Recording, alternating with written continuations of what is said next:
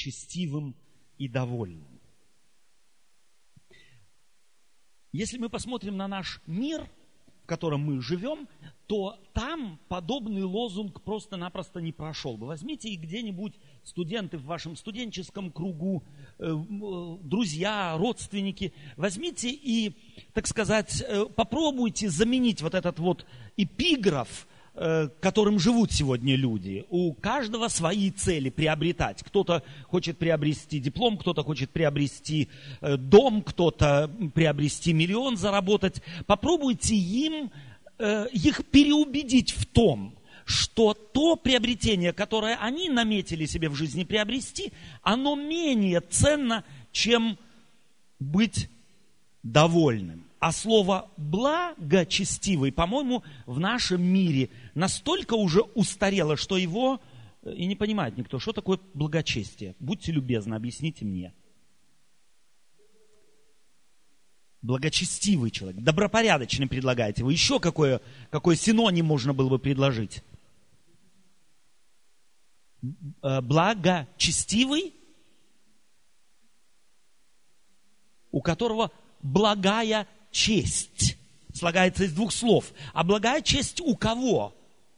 У того, о ком другие говорят, что он добр, о том, о ком другие говорят, что он хорош, а у того благая честь, о ком другие говорят, что на него стоит ориентироваться. Ведь в большин, большин, у большинства людей в мире какая честь, их собственная. Мы стараемся себя выставить где-то, мы стараемся показать, какие мы хорошие. Мы всегда пытаемся, и такова философия жизни, затоптать другого и за счет этого подняться самому. Не за счет того, чтобы другого поднять мы живем. Мы живем за счет того, что мы топим.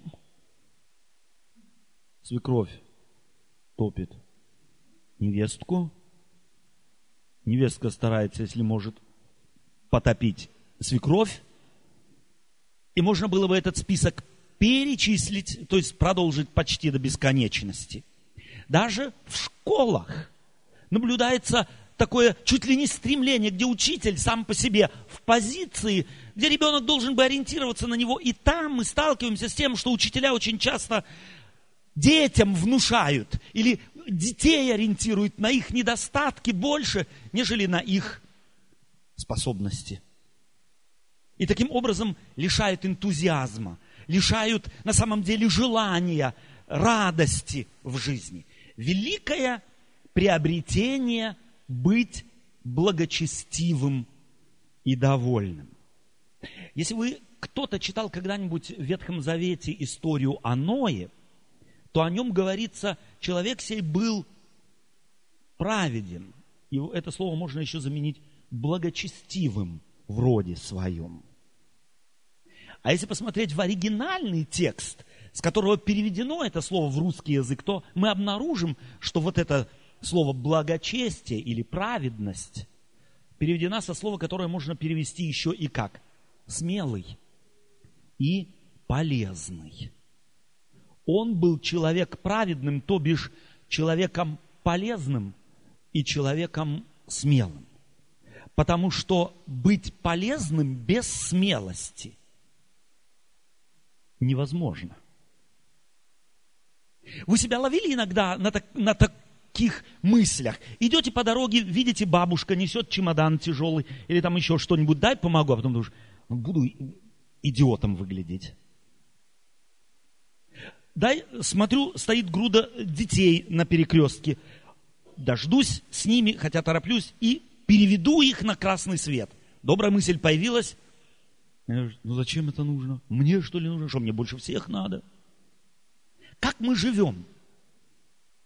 Появилась мысль, надо бы вот этому человеку на день рождения подарочек сделать, пусть небольшой. А что, мне больше всех надо? Мне он делал? Нет. И в голову не придет. А мне хоть в голову пришло и уже я лучше. Великое приобретение быть благочестивым. Благочестивым в современном языке лучше заменить словами полезным и смелым. Полезность И теперь я спрашиваю себя, Отто, Вендель, а ты когда и где последний раз и кому был полезным? И если мы ищем пользы в мире нашем, то чьей в первую очередь? Чьей пользы мы ищем на самом деле? Не надо вслух говорить, вот просто про себя, себе глядя в сердце, в душу. Чьей пользы мы ищем? Был не так давно проведен э, эксперимент на улицах э, немецких городов. Клали, так сказать, кошелек с несколькими евроми в этом кошельке и скрытой камерой фотографировали. Что будут люди делать, найдя кошелек? Стыдно говорить. 99,999 тысячных. Кошелек клали себе в карман. Даже мысли не появлялось. Ну, может быть, кто-то бедный. Вот это его последние, это середина месяца, это его последние 40 евро здесь до конца месяца. У большинства даже намека на эту мысль нет. Великое приобретение быть благочестивым, чьей пользы мы ищем. Мне нравится, мне нравится этот лозунг, мне нравится этот эпиграф, который мы выбрали с вами для этого праздника. Чьей пользы ищет яблоко? Для кого оно созревает? Созрело и само себя съело. Груша, банан, цветы – для кого? Интересно, что в природе, в природе, вся природа, она как бы ищет пользы другого. Человек выпадает из этих рамок. Есть хорошая русская поговорка. Курица гребет от себя, а человек к себе. Великое приобретение быть благочестивым и довольным. Благочестивым, давайте не забудем, где-то запишем, быть полезным и в поисках пользы другого проявлять смелость или решительность. Я не знаю, слышали ли вы о такой легенде древних греков, э, в которой говорится о некоем царе, мифическом, у которого была невероятная способность. К чему бы он ни прикасался, оно превращалось в золото. Знаете такую историю? Нет? Знаете, что с ним случилось, с этим царем? Он умер. Потому что золото не кормит. Потому что золото есть невозможно. И если он прикасался к съедобному яблоку, то оно превращалось в золотое. И так этот бедный царь умер с голода. Чего мы ищем? Чего мы ищем в жизни? Благо кого? Добра. Кого мы ищем? Я хотел бы поразмышлять о том, как же, сейчас мы подчеркнули, что мы как бы зависимы, как бы в капкане, как бы в западне находимся того, что вот мы такие. Мы на самом деле, если перестаем задуматься, живя на автомате, мы, скорее всего, ищем благо самого себя. Наши мысли вращаются вокруг нас самих, мы думаем о себе, себе и для себя. Как же вырваться из этого круга?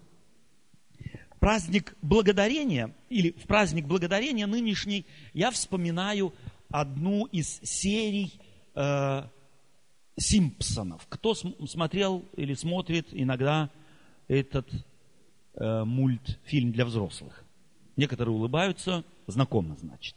Так вот, в одной из серий этих Симпсонов на Thanksgiving, то есть на праздник благодарения, сидит мама, папа Симпсона и трое сыновей, и младшего просят помолиться перед тем, как папа раз, начнет разрезать индюка праздничного. Малый открывает рот и начинает молиться. Боже, нам не за что тебе благодарить, потому что мы все купили сами и заплатили за все тоже сами. Это вызывает в первую очередь шок, неожиданности. Нам не за что тебе благодарить. Фактически вот этот возврат в гармонию с теми принципами, которую являет природа нам, Бог нам являет, начинается с благодарения. И я хотел бы, чтобы наш праздник был бы как бы толчком, был бы как бы, если хотите, э, да, толчком в новую жизнь, в новый образ мышления. Вот э, Иисус Христос предлагал когда-то, я вижу решение этой проблемы в предложенной Иисусом Христом когда-то молитве. Молитва, которая всем нам известна как молитва «Отче наш». Кто ее помнит наизусть? Давайте мы ее вместе прочитаем наизусть. Три, четыре. Отче наш, сущий на небесах, святится имя Твое, да придет царствие Твое, да будет воля Твоя и на земле, как на небе. Хлеб наш насущный дай нам на сей день. И прости нам долги наши, как и мы прощаем должникам нашим. И не введи нас в искушение, но избави нас от лукавого. Ибо Твое есть царство и сила и слава во веки. Аминь. Так Иисус Христос когда-то предложил молиться своим ученикам, которые попросили дать им пример молитвы. И из этой молитвы я хочу остановиться на двух принципах. Хлеб наш насущный дай нам на сей день. Прежде всего, обратите внимание на эту формулировку. Иисус Христос не учит говорить «хлеб мой насущный дай мне» на целую неделю или на целый месяц или до конца жизни. Хлеб наш, насущный дай нам. Знаете, откуда это, вот этот вот принцип? Опять-таки, Иисус Христос хочет отвлечь каждого молящегося этой молитвой от эгоизма, от эгоцентризма, который живет в нас. Хлеб наш насущный, это значит, что если мне Бог что-то даст, то это не мое, это наше. Хлеб наш насущный дай нам. Первое очень важно. Иисус Христос хотел учить нас тому, э, принципу, которым живет природа. Яблоко не думает о себе, апельсин, э, мандарин, бананы, виноград. Они не думают о себе. Бог хотел, Иисус Христос хотел, чтобы мы научились мыслить в категориях «мы», не в категориях «я». А это невероятно трудная задача. И второе, он хотел, чтобы мы это повторяли ежедневно. Не один раз на неделю, не один раз на месяц и не один раз тем паче на всю жизнь. Хлеб наш насущный дай нам на сей день. Удовлетворяться этим днем, быть довольны этим, что я сейчас имею. Не жить мечтами – будем когда-то. Или прошлым, как было прекрасно в бывшем Советском Союзе. Хлеб наш насущный дай нам на сей день. И этим удовлетворяться, этому радоваться, в этом искать счастье. И это каждодневно. Еще раз, хлеб наш насущный дай нам на сей день. И прости нам долги наши. И прости нам долги наши. Здесь создается впечатление, будто э, Иисус Христос хотел, чтобы мы только тогда молились этой молитвой, когда мы почувствовали, что где-то совершили какое-то преступление, где-то переступили какую-то морально-нравственную ценность. Эта фраза «прости нам грехи наши» э, или «долги наши» означает «Боже, прими меня таким, какой я есть». Эта молитва требует от молящегося сознания того, что он никогда, никакими усилиями Бога в конце концов удовлетворить не может так, чтобы он мог предстать пред Богом и сказать, я все сделал. Хлеб наш насущный дай нам на сей день и прости нам долги наши. Это как некая, если можно так сказать, как некий кредит. Кредит на всю жизнь, кредит на грядущий день, кредит на неделю. Бог не дает кредиты ограниченно. Это некий фундамент, на который Бог хотел, чтобы люди встали. Бог дает как бы кредит доверия. Бог как бы хочет сказать, как отец, ни один ребенок э, ни в какой семье не мог бы вырасти, если бы ему вот этот вот кредит прощения на будущее, заблаговременно не, не был бы дан. Мог бы ребенок экспериментировать, мог бы ребенок про, пробовать что-то и так далее, если бы он знал, за каждую ошибку всыпят ему по первое число. Как рос бы ребенок? Каким бы он вырос?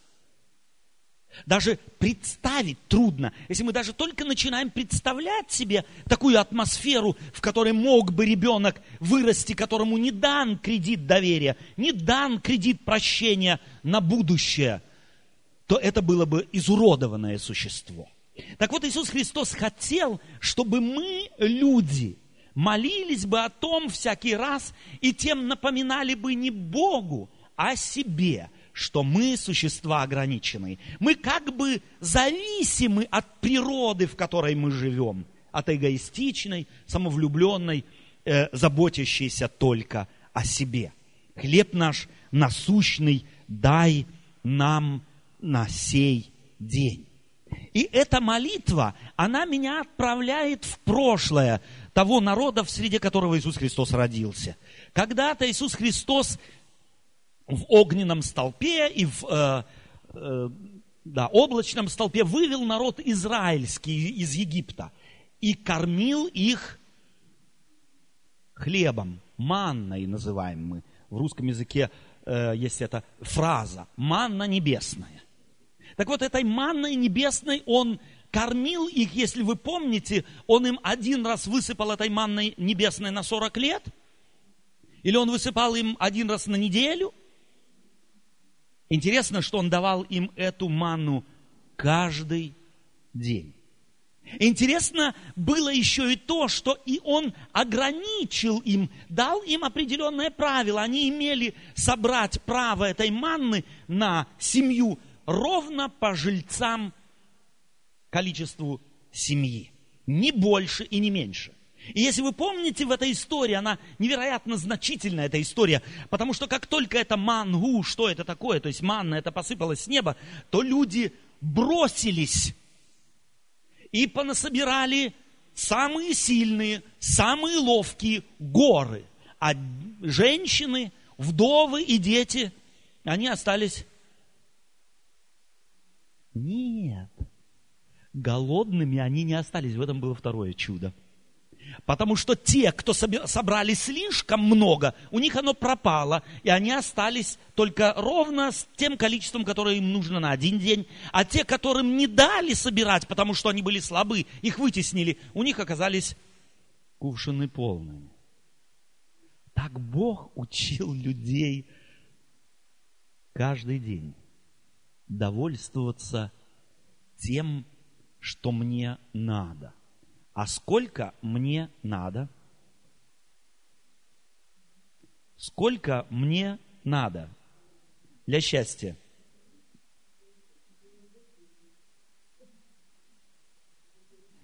Если бы ваши соседи, я думаю, что большинство из нас, приехавшие из бывшего Советского Союза, из России или из Казахстана, откуда бы Украины мы не приехали, побыв здесь, посмотрев, как мы живем, сказали бы, вы миллионеры, ну или близко к тому.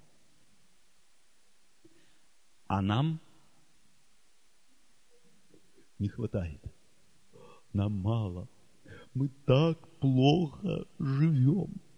Мы ужасно плохо живем. Нам, в принципе, даже холодильник не нужен.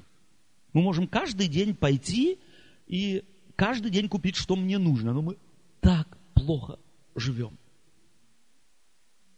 Сколько мне надо, определяет, и это не самое главное, дорогие друзья, сколько мне надо. Потому что человеку всегда будет не хватать. Хлеб наш насущный дай нам на сей день. Эту мудрость Иисус Христос преподавал своим ученикам. Эту мудрость преподавали лучшие из учителей народов во все века людям. И Иисус Христос хочет и сегодня, чтобы мы эту мудрость поняли. Тогда благочестие и довольство поселится в нашей жизни. И еще раз, и прости нам долги наши. И на этом кончается все как и мы прощаем. И это прощение, которое здесь стоит, прости нам, стоит то же самое слово, как и мы прощаем. То есть здесь имеется в виду не прощать тогда, когда кто-то мне напакостил, не прощать тогда, когда кто-то мне сделал больно, а настрой у меня должен был быть, так, быть таким, что бы со мной ни сделали, как бы со мной ни поступили, мое принципиальное отношение к окружающим меня людям таково, я тебе уже давно простил. Кто из нас так живет? Представьте себе, мы стали бы так жить. Хлеб насущный хотели бы на сей день и были бы им довольны. И прощали бы другим настрой наш душевный был бы таким, что, Господи, что бы со мной ни случилось. Встали вперед меня в очереди в Альде, а я уже простил. Обокрали меня, а я уже простил. Теща мне настроение испортила, а я уже простил. Кто-то прошел мимо меня и не заметил, а я уже простил. Какой была бы ваша жизнь? Какой бы была моя жизнь? Наступило бы то, о чем говорит апостол Павел. Великое приобретение быть благочестивым и довольным. Александр подметил сегодня это слово, что здесь речь идет не о подарке, свалившемся с неба, а о приобретении. И опять я возвращаюсь к истории народов, среди которой родился Иисус Христос. Когда Иисус Христос давал им манну с неба, но если он уже давал им хлеб с неба, то есть он, они не должны были полоть, они должны были поливать, они должны были сеять, они должны были жать, им не надо было молоть, он валился с неба. Что трудно ему было бы, чтобы эта манна валилась прямо в горшки. Если он такое чудо сделал, что хлеб валился с неба, чтобы трудно было, чтобы эта манна валилась в холодильнике, в горшки, в кастрюли. Да, трудно было. Это ведь была бы мелочь, или? Если уже, уже все это сделал, то это было бы для того, кто дал манне падать с неба, не трудно, чтобы она падала прямо сразу по домам и по горшкам. Но этого он не сделал. Он хотел, чтобы люди трудились, приобретали. Да, в пустыне они были не способны хлеб ни посеять, ни вырастить, ни пожать, ни помолоть, ни спечь хлеб. Не были способны. Это за них сделал Бог. Но собирать они были способны, и потому Бог послал их собирать. Так вот, Великое приобретение быть благочестивым и довольным. Благочестие и довольство – это подарки Божии. Но напрягаться надо нам. Я хотел бы, чтобы мы взяли и приняли такое решение. С этого праздника начиная, как с трамплина отталкиваясь, искать довольство и благочестие. Не забывайте, это не какой-то непонятный религиозный термин с большим вопросом. Под словом благочестие что подразумеваем? Чего? Полезность и смелость. И пусть Бог вам поможет. Аминь.